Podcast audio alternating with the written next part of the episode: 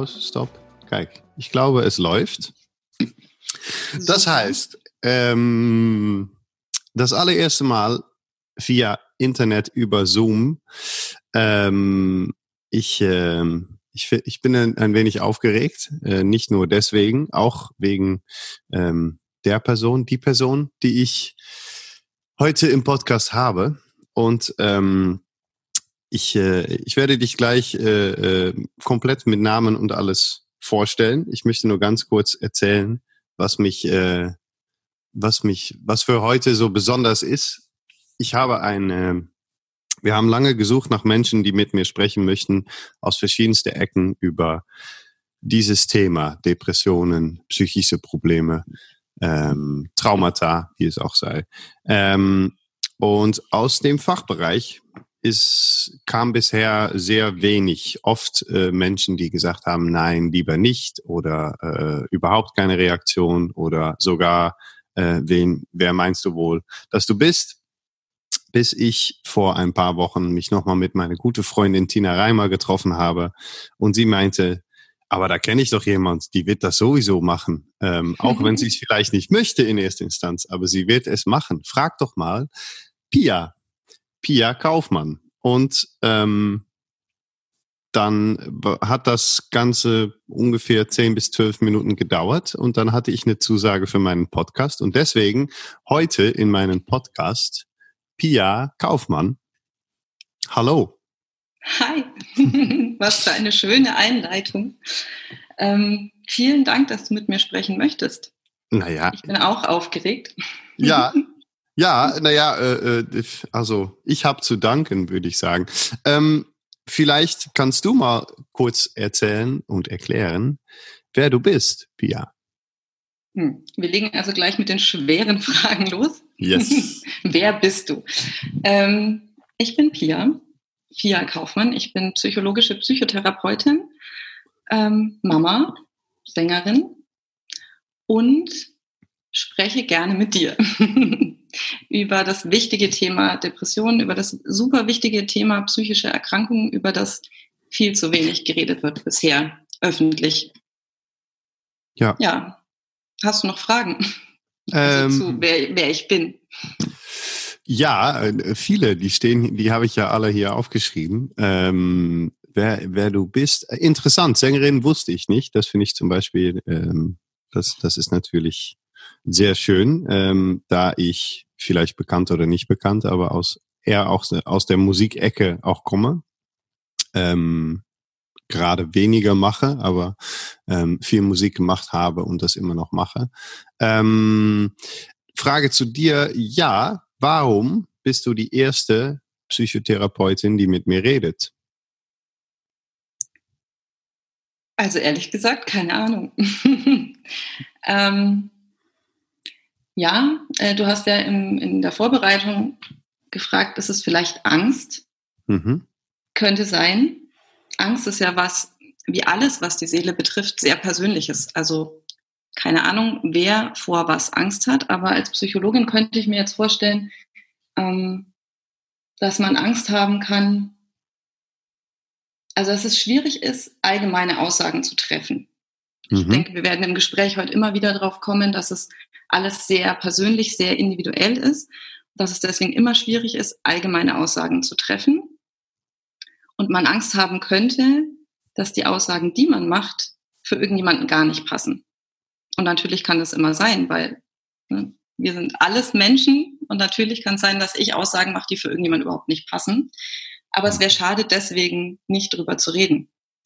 Und eine zweite Angst, die man haben könnte, wäre, dass dem Bild einer Psychotherapeutin nicht gerecht zu werden oder das Klischee einer Psychotherapeutin total zu erfüllen.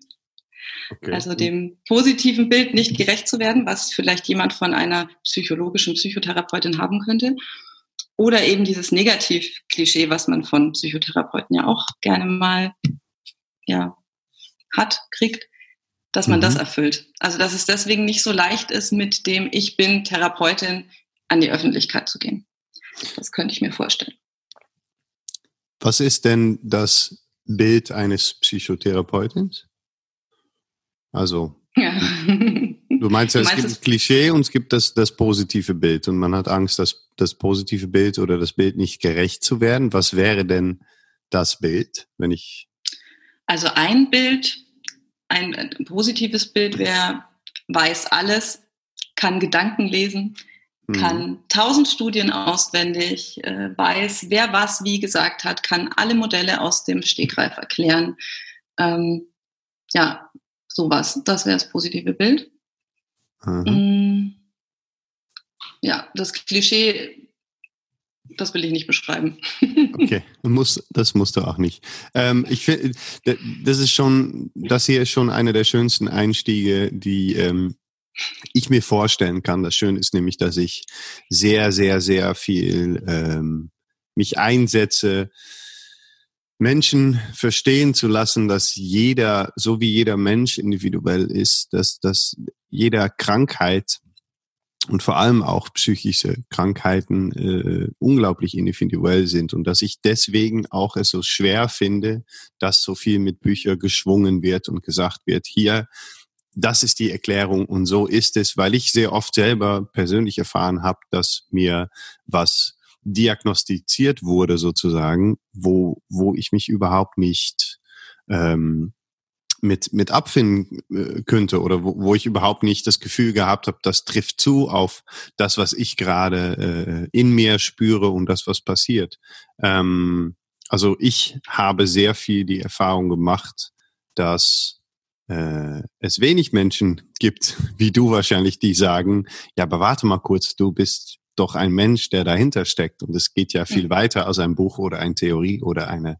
Ist das, ähm, ist das so, gehst du so auch vor, äh, grundsätzlich im Leben, aber vielleicht auch als Psychotherapeutin oder ist das zu große Trennung? Ähm, gehst du so vor, dass du sagst, ich bin, ich, ich, ich, es gibt tausende Theorien, aber ich bin eher interessiert, interessiert an den Menschen dahinter? Total. 100 Prozent ähm, ein Mentor und ähm, mittlerweile würde ich auch sagen, lieber Freund, wichtiger Mensch, ein wichtiger Mensch in meinem Leben, Jens, falls du das hörst, ähm, hat mal gesagt, die Manuale sind toll, wenn halt die Menschen nicht wären. Also mit einem sehr mhm. großen Augenzwinkern, weil er genau auch eben auf den Menschen schaut. Und ich finde Manuale und Bücher auch toll, weil sie uns ähm, ja, weil sie uns Werkzeuge geben, weil sie uns Hilfsmittel geben. Aber sie greifen viel zu kurz, wenn man den Menschen vor sich hat. Und die sind super, wenn ich meine Werkzeugkiste habe und sagen kann, hm, das könnte es sein, da könnten wir einsteigen, das könnte für dich passen, das könnte dein Weg sein, daraus können wir was ausprobieren. Aber es ist immer erst der Mensch und dann die Methode, nicht umgekehrt. Ja. Und wenn ich, wenn ich nämlich umgekehrt rangehe, wird aus meiner Sicht auch eine Therapie nicht funktionieren. Weil? Weil es dann nicht passt. Also wenn ich nur mein Schema F im Kopf habe, passt der Mensch da einfach nicht rein. Also das ist wie so, eine, so ein Kasten, den ich dann versuche, auf verschiedene Menschen anzuwenden. Das, also vielleicht gibt es Einzelne, die genau reinpassen in den Kasten, aber die meisten halt nicht. Und dann, dann hackt man denen immer irgendwas ab. Und ja. dann funktioniert es halt nicht so gut. Presswurst sozusagen. ja, genau. Unangenehmes äh, Bild, finde ich. ja, ja. Ähm, okay. Ähm, ich glaube, da werden, wir werden gleich noch sehr, sehr viel, ähm, sehr tiefe, also ich, ich habe jetzt schon ein paar Handgriffe, ein paar Sachen, wo ich gerne über weiterreden möchte. Ich, ich gehe noch kurz einen kleinen Schritt zurück, weil wir sind eigentlich noch am Anfang. Pia Kaufmann, du Mensch, ähm, warum Psychologie? Hast du sofort nach dem Studium angefangen oder? Also tatsächlich wusste ich das schon sehr früh, dass ich in die Richtung was machen will. Also wenn ich jetzt das so rückblickend betrachte, war ich schon immer ziemlich neugierig. Mhm. Vor allem auf Geschichten, auf Menschen und ihre Geschichten. Auch schon als Kind, das hat mich immer interessiert. Mich haben immer andere Menschen interessiert und die Lebensgeschichten und wer was wie zu erzählen hat. Und ich glaube, ich habe auch schon immer ähm, vielleicht ein bisschen mehr gespürt als andere. So an Schwingungen und an Ausstrahlung, an Gefühlen. Und mir sind in meiner Kindheit und Jugend hatte ich mehrere verschiedenartige Kontakte zu Psychologen, Psychotherapeuten und dann war mir schon ganz schnell klar, das will ich auch. Ich habe gesehen und gemerkt, wie die Leben berühren, wie viel das ähm, helfen kann, wie schön das ist. Mhm. Und dann war irgendwie, also ich würde mal sagen, so mit 14 hätte ich, habe ich das erste Mal gesagt, ich will Psychotherapeutin werden. Und dann ging der Weg halt so. Mhm. Und dann habe ich Abi gemacht, Psychologie studiert, Psychotherapeutenausbildung gemacht. Und jetzt bin ich tatsächlich Psychotherapeutin. Wow. Wie lange schon? Ja. Ähm, also mein Diplom habe ich gemacht 2007. Okay. Genau. Und die Ausbildung abgeschlossen habe ich 2017. Also man muss ja als, ich habe Psychologie studiert, man kann ja auch ärztlicher Psychotherapeut sein, aber ich habe Psychologie studiert, dann die Verhaltenstherapie-Ausbildung gemacht, nebenbei gearbeitet und dann eben noch meine zwei süßen Jungs bekommen, mhm. mhm. sodass ich die Ausbildung dann halt ein bisschen länger hingezogen hat. Man kann die auch in drei Jahren machen. Bei mir hat es neun gedauert insgesamt. Ähm, aber ich habe halt gelebt auch. Ja. Nicht nur studiert. Das ist Und ich glaube, das ist kein, das ist kein Nachteil, selber auch zu reifen und zu leben, sondern eher ein entscheidender Vorteil, weil man sich sagen. selbst ja nicht rausnehmen kann. Also ich bin ja trotzdem ein Mensch als ja. Therapeutin und alles, was ich als Mensch erlebe und erfahre, kann ich einbringen. Von daher schadet nicht zu leben. Nee, das trifft auch sehr zu auf, auf du meintest, äh, ich habe hab Schwingungen wahrgenommen, ich habe wie, ähm, und das, was du gerade auch sagst, dein eigenes Leben, dein, deine äh, Reifung sozusagen, wie viel Mensch lässt du zu ähm, als, als Psychotherapeutin in deiner Arbeit und wie wichtig ist das? Mm kann es gerade nicht quantifizieren, wie viel ich zulasse, aber ich glaube, es ist extremst wichtig. Es ist als Psychotherapeutin nicht so leicht ähm, zu gucken, wo die Grenze ist, weil uns ja sehr vermittelt wird, dass die Abstinenz wichtig ist. Also mich selber, mich als Person da rauszunehmen. Gleichzeitig bin ich ja mein wichtigstes Instrument und auch meine Gefühle und meine Resonanz ist extrem wichtig, um mein Gegenüber ja auch zu spüren und, und ähm, mit ihm zu connecten und zu schauen, wo der Weg hingehen kann. Mhm. Also es ist immer so eine Balance zwischen Professionalität und persönlich, sich persönlich einbringen. Ähm, meine Erfahrung ist definitiv, je mehr ich bei mir bin und je mehr ich ich selbst bin und nicht irgendein Bild von einer Psychotherapeutin erfülle, umso fruchtbarer, umso schöner, umso intensiver und umso hilfreicher sind die Therapien.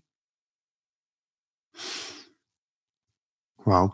Das, ähm, ja, es, ist lustig. Ich habe, ich, das hört sich jetzt ein bisschen wie ein Sprung an, aber ich, ich hatte mal vor, ein Buch zu schreiben irgendwann. Und das, äh, der Titel wäre Der Junge, der alles anders sieht äh, oder alles anders sah, ich weiß es noch nicht.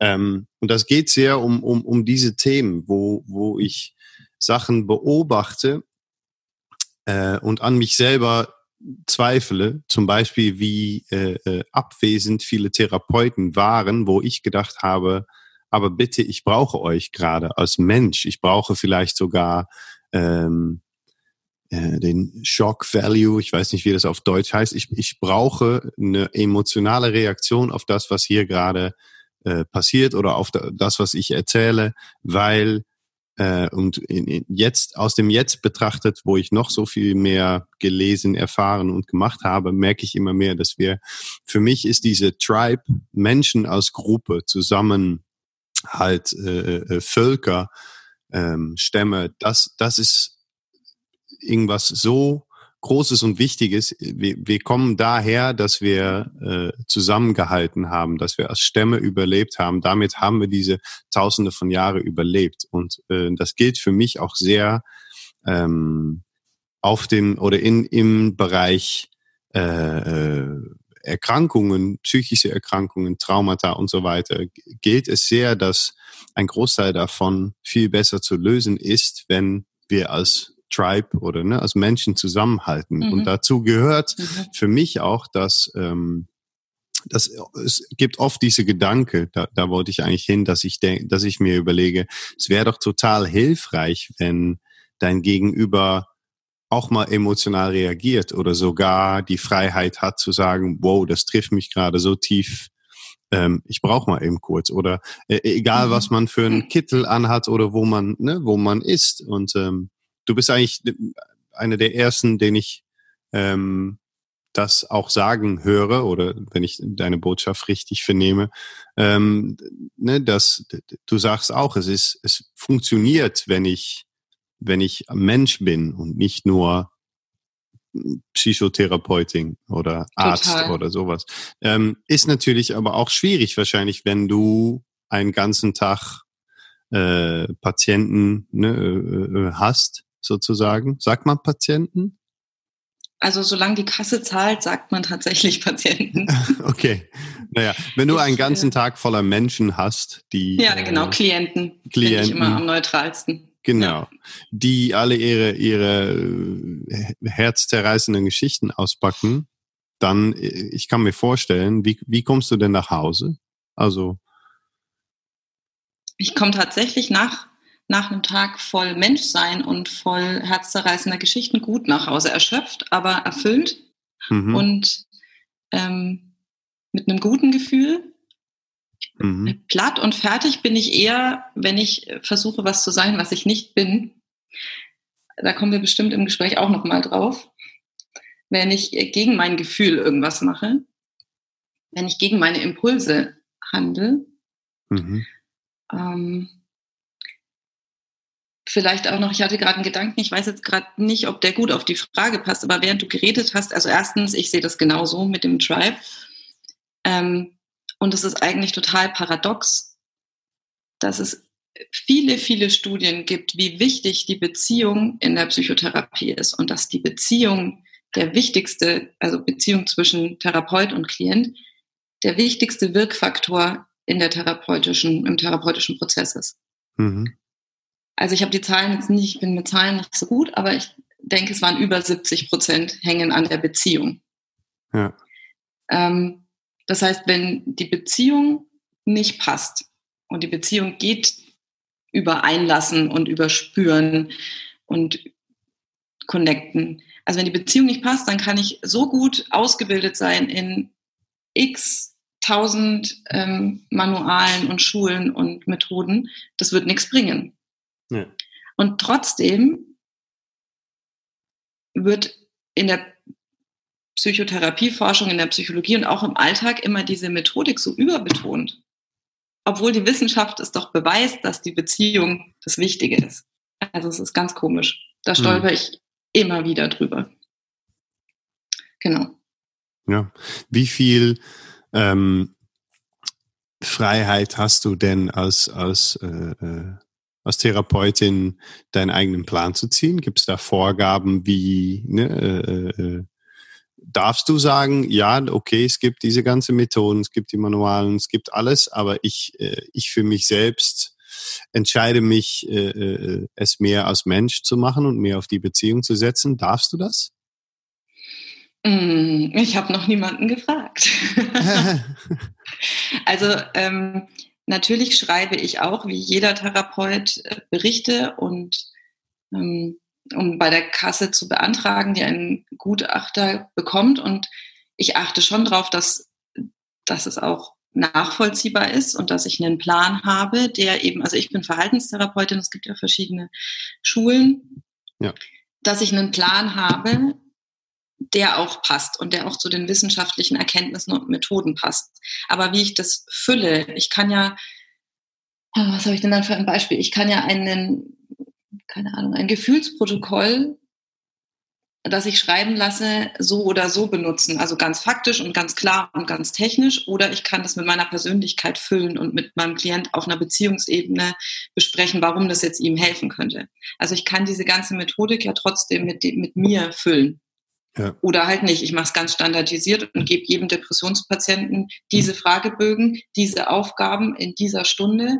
Ähm, und darüber hinaus geht nichts. Und ich denke, das macht, machen die aller, aller, aller, aller wenigsten Therapeuten, dass sie so standardisiert vorgehen. Also man hat schon Freiheit, ähm, den Rahmen mit sich zu füllen. Und wie weit, das ist, glaube ich, persönlichkeitsabhängig oder typabhängig vom Therapeuten, aber auch immer vom jeweiligen ähm, Klienten, Patienten.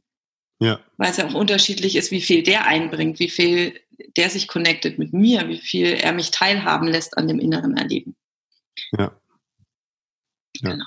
ja und auch wahrscheinlich wieder vice versa, also dass ja, Menschen trauen sich wahrscheinlich mehr preiszugeben, äh, mir zu erzählen, wenn sie das Gefühl haben, sie, sie haben eine Art Beziehung zu den Menschen mhm. über. Ne? Also kann ich mir mhm. gut vorstellen. Also weiß ich selber sogar, dass es bei verschiedenen Therapeuten von mir aus sehr verschiedene Reaktionen auch gab. Wenn ein Menschen mhm. äh, kalt und theoretisch auf mich zukommt, dann ist bei mir oft der Tür schon zu. Ähm, und wenn man das Gefühl hat, man baut was auf, da ist Vertrauen da, da ist, da, man wird nicht verletzt, man ist ja ne, sicher, ja. Ähm, kommt natürlich viel mehr. Ähm, Dazu ganz kurz noch, das ist ja auch typabhängig. Also für, für den einen passt dieser Therapeut mit dieser Ausstrahlung super gut und er fühlt sich da gut aufgehoben. Für den anderen passt vielleicht ein Therapeut, der das erst sehr technisch angeht, gut, weil es ihm Struktur gibt, weil er sich da sicher fühlt und er kann sich da gut öffnen. Also es ist, das betone ich auch echt immer am Anfang in den ersten Sitzungen, dass es wichtig ist, in sich nachzuspüren, wie passt das denn mit mir und meinem Gegenüber? Und wenn es schon von Anfang an irgendwie kein gutes Gefühl ist, dann kann man sich es auch sparen, weil man kann schon Therapie auch machen, wenn es am Anfang nicht passt. Aber es ist halt für beide deutlich anstrengender. Ja, ja, das stimmt. Ähm, hat es das schon mal gegeben bei dir oder hast du schon mal gesagt, ich glaube, wir kommen, wir, wir passen nicht zusammen. Als, als Therapeut? Ich muss gerade überlegen, ich glaube, es gab tatsächlich noch niemanden, wo ich ganz klar gesagt habe, das passt nicht.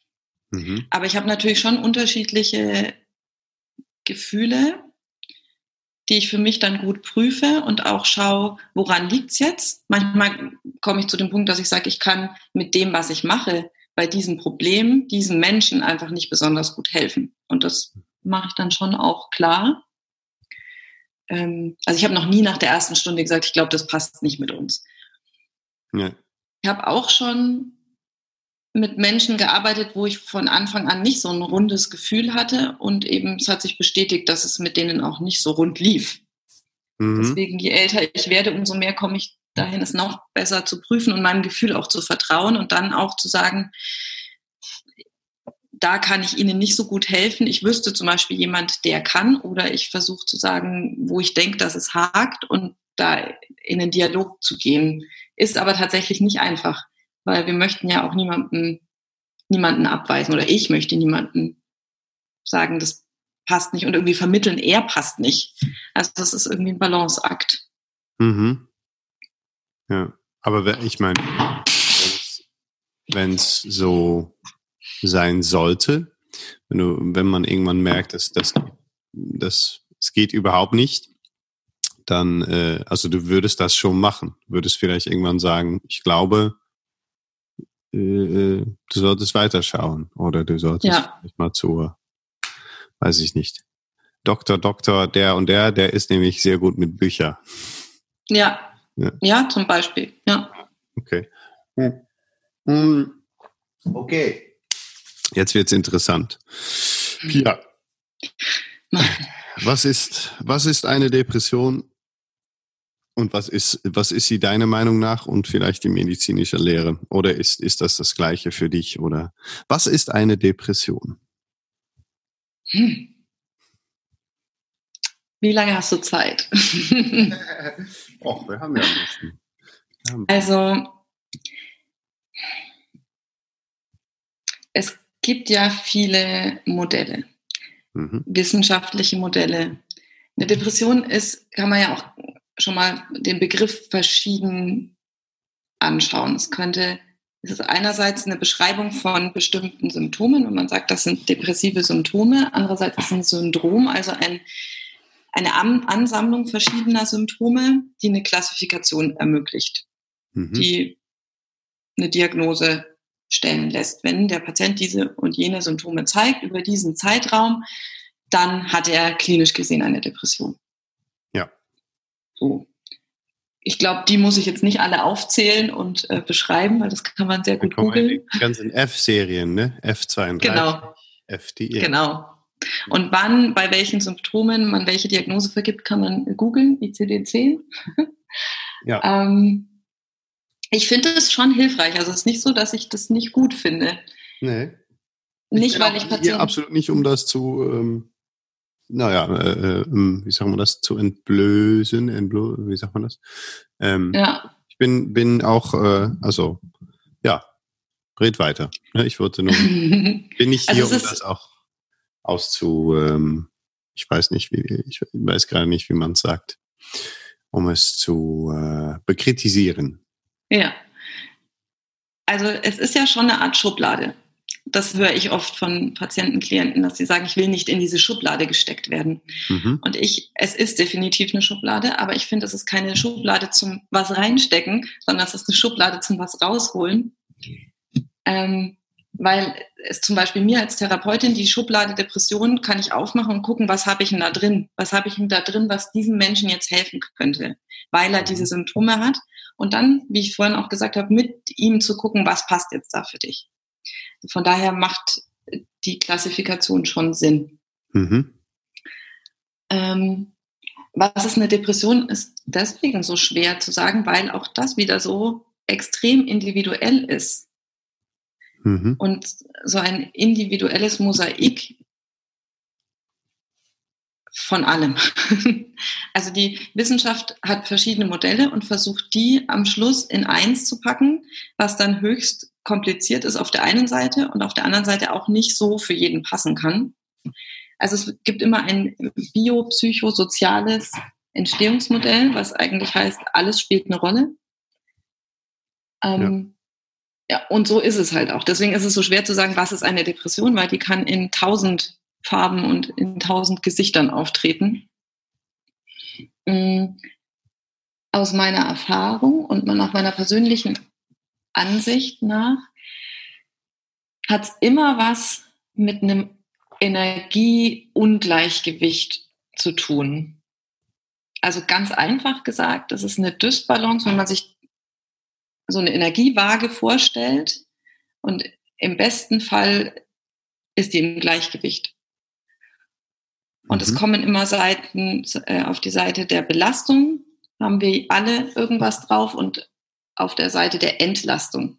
Und wenn diese Waage aus dem Gleichgewicht kommt, dann entsteht ja, ein psychisches Ungleichgewicht.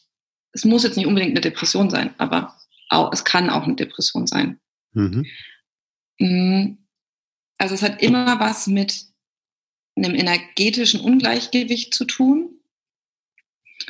Ähm, und mit Emotionen, mit dem Emotionsfluss, also einfach ganz aus meiner praktischen Erfahrung, hakt es immer irgendwo bei den, beim Emotionsfluss.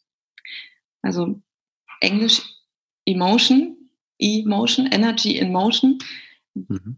Wenn das nicht in Balance ist, hakt es irgendwo und dann, ja, dann, dann zeigt sich das durch bestimmte Symptome, die zum Beispiel depressive Symptome sein können. Und der dritte Punkt, den ich auch immer wieder feststelle, ist, dass es eigentlich immer, also kann mich jetzt an keinen Fall erinnern, wo es keine Rolle gespielt hätte, was damit zu tun hat, dass der Mensch sich von seinem Kern entfernt, von seinem Wesen, von dem, wer er ist, was er eigentlich will, was Leben für ihn bedeutet. Und ja, genau, das Ungleichgewicht da. Wer wer bin ich eigentlich, was weiß ich drüber, wie bringe ich das in die Welt, wie reagiert die Welt auf mich. Das ist alles, also so verworren, wie ich das gerade beschreibe, so stellt sich halt oft auch dar. Und mhm. es gilt es immer so detektivisch zu entschlüsseln, was ist es denn beim Gegenüber. Ja. Genau, hat ähm, das jetzt Sinn gemacht? Sehr, sehr viel, ähm, äh, auf jeden Fall. Also ist vor allem sehr schön, weil es äh, bisher und äh, von hier aus wahrscheinlich auch, aber es ist alles sehr menschlich und äh, vor allem, also wie du es beschreibst, ist es alles sehr, ähm, das, das hier ist ja kein Lehrbuchwissen, wo steht so und so ist das, sondern deine, deine praktische Erfahrung ähm, und eine sehr menschliche, liebevolle Beschreibung, die, ähm, also das, das, äh, wo ich, wo ich mich sehr gut drin finden kann, vor allem natürlich diese Balance, das Gleichgewicht, äh, Emotion, Energy Emotion, äh, Dr. Joe Dispenza, obwohl ich nicht weiß, mhm. ob er das erfunden hat, aber oder einfach sehr gut benutzt.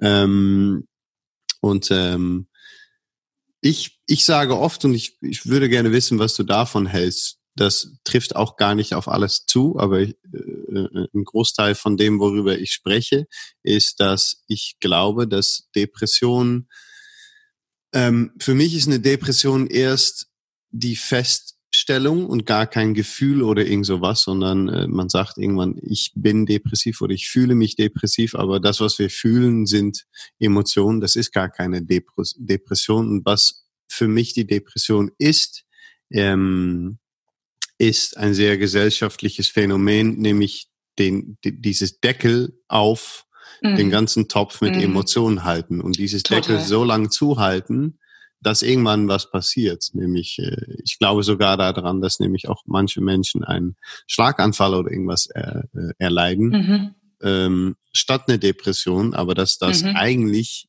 in, in, in, in der Kern, im Grund ähm, das Gleiche ist. Ähm, mhm. Kannst du dich da drin finden? Oder? Völligst. Mhm. Völligst. Also Depression, ne? Mhm. Druck, Macht's Unterdrückung, Gefühle unterdrückt, gedeckelt, nicht im Fluss, nicht auslebbar. Ähm, und das ist leider oft ein gesellschaftliches Problem. Ja. Ja. Ja. 100 Prozent. Was machen wir denn da? Wir ändern es. ah, ja. Ganz klar. Ja. Ja. ja, wirklich, Menschen wie du fangen an, es zu ändern. Das ist so, deswegen bewundere ich und äh, bin ich ein Fan. ich bin echt ein Fan von dem, was du machst, weil ich finde, es ist so wichtig und es ist so wichtig, darüber zu sprechen. Mm, dieses vermeintliche Tabu zu brechen. Also ich stolper immer ein bisschen über, ist es wichtig, über das Tabuthema Depression zu sprechen, weil für mich ist es überhaupt kein Tabuthema und ich denke mir mal so, hä, ist doch kein mhm. Tabuthema, wir reden doch die ganze Zeit drüber, aber ja, natürlich rede ich rede ich drüber, aber dabei übersehe ich, glaube ich, manchmal, dass viele Menschen halt noch gar nicht drüber reden.